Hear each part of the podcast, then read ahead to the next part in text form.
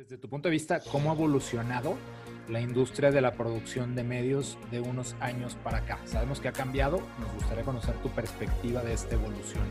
Mira, primero ya teníamos una evolución de aquellas producciones millonarias, porque eran millonarias, o sea, cada producción era de un millón de pesos para arriba. La industria todavía se movía mucho en el mundo tradicional entonces había estos comerciales de televisión en donde las producciones eran enormes y participaba un crew de gente gigante y prácticamente hacías una película.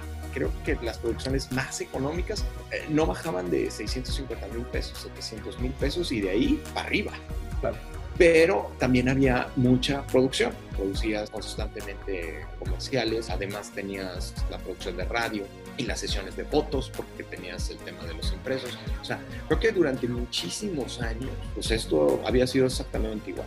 Y de repente entra el mundo digital y ahí es donde creo que viene el primer, la primera evolución de esto. Y apenas nos estábamos queriendo medio acostumbrar o hacer a la idea cuando viene el COVID y todavía no solamente nos obliga a evolucionar, sino como a revolucionar todo.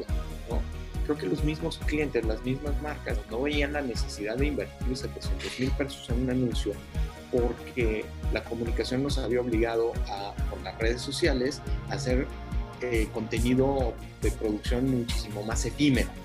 Puedo hacer mucho contenido, muy diverso y muy efímero. Entonces no puedo estar pagando 700 mil pesos por cada producción. Y eso pues era difícil de entender para los que veníamos como de esta vieja escuela. Eh, decías, puta, pero pues es que eso es lo que cuesta un video y, no, y como que no logras entender cómo podrías bajar valores de producción. De entrada, cómo bajar valores de producción. Dices, no, es que los valores de producción están acá.